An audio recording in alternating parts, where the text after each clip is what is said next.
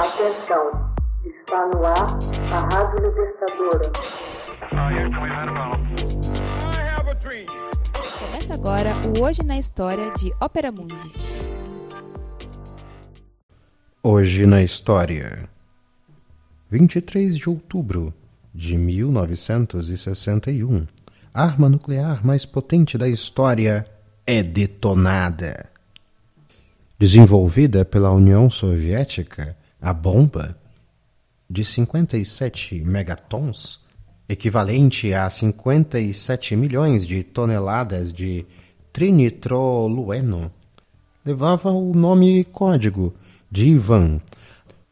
A bomba foi testada em 23 de outubro de 1961 em Nova Zambla, uma ilha no Oceano Ártico. Devido ao seu enorme tamanho, a bomba não era prática para propósitos de guerra. Não há evidência de que outra bomba de poder similar tenha sido feita. O premier soviético Nikita Khrushchev deu início ao projeto em 10 de julho de 1961 exigindo que os testes fossem realizados em outubro do mesmo ano, enquanto o 22º Congresso do PCUS, Partido Comunista da União Soviética, ainda estivesse em sessão.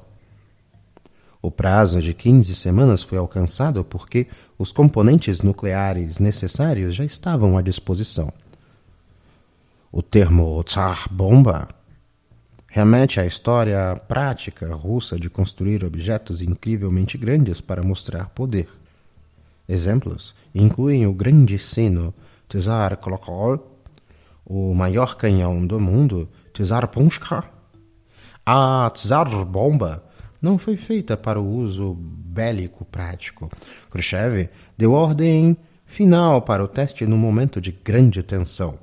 O muro de Berlim havia levantado em agosto de 1961. E mais ainda, a União Soviética estava próxima de levar armas para Cuba, o que acabaria levando à chamada crise dos mísseis. A Tsar Bomba era uma bomba de hidrogênio de estágios múltiplos com uma potência em torno de 50 megatons. Tal capacidade de destruição equivalia a todos os explosivos usados na Segunda Guerra Mundial, multiplicados por 10. O design inicial, trifásico, fissão, fusão, ficção, era capaz de liberar aproximadamente 100 megatons. Mas o resultado seria um excesso de resíduos e partículas radioativas liberadas na atmosfera. Para limitar os efeitos dos resíduos radioativos, o terceiro estágio que consistia de uma couraça para a fissão do urânio 238, foi trocada por uma de chumbo. Isso eliminou a rápida fissão dos nêurons resultantes da fusão, portanto, o estágio 2. A bomba foi desenvolvida por uma equipe de físicos liderada por Julie Carrington, que incluía Andrei Sarokov, Viktor Adamansky, Yuri Babayev, Yuri Smirnov e Yuri Truteniev. Foi levada ao campo de teste por um avião bombardeiro Tu-95, que levantou o voo de uma base aérea na península de Kola, pilotado pelo major Andrei Durnotskev. O bombardeiro foi acompanhado de um avião de observação Tupolev Tu-16, que filmou o teste. Ambos os aviões foram pintados com uma tinta reflexiva branca, a fim de limitar os danos causados pelo calor gerado pelo teste. A bomba de 27 toneladas era tão grande, mas tão grande, 8 metros de comprimento por 2 metros de diâmetro. Os tanques de combustível das asas do Tu-95 tiveram de ser removidas. Ela foi presa a um paraquedas de retardo de queda, que pesava mais ou menos 800 quilos, o que dava a ambos os aviões a possibilidade de voar para pelo menos 45 quilômetros de distância do ponto zero de detonação. A Tsar Bomb foi detonada às 11h32 da manhã sobre o campo de testes na Baía de Mechurakvar, ao norte do Círculo Polar Ártico, na ilha da Nova Zembla. Foi lançada de uma altitude de 10,5 mil metros e programada para detonar a 4 mil metros acima da superfície. A bola de fogo gerada pela explosão tocou o solo e quase alcançou a mesma altitude do avião bombardeiro, podendo ser vista a mais de mil quilômetros de distância.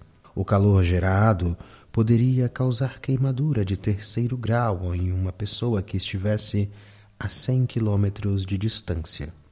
A nuvem, em forma de cogumelo que se seguiu, chegou a 60 quilômetros de altura e algo em torno de 35 quilômetros de largura. O deslocamento de ar causou danos diretos até mil quilômetros de distância.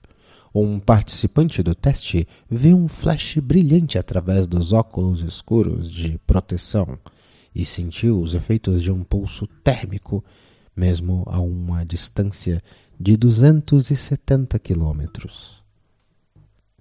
O peso e o tamanho da Tsar Bomb limitaram o alcance e a velocidade do bombardeiro, especialmente modificado, que a carregava.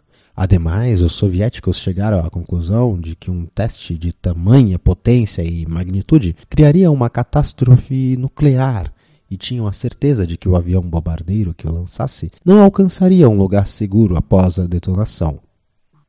A Tsar Bomba foi a culminação de uma série de armas termonucleares de alta potência desenvolvidas pela União Soviética e pelos Estados Unidos durante a década de 50 na Guerra Fria. Tais bombas foram desenvolvidas para dizimar grandes cidades inteiras, mesmo que lançadas entre 5 a 10 quilômetros de seu centro.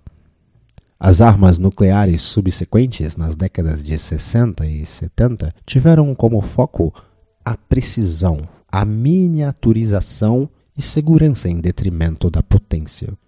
Um operador de câmera presente registrou as nuvens, a uma grande distância abaixo e acima do avião, foram iluminadas pelo clarão da bola de fogo e por um instante tornaram-se transparentes.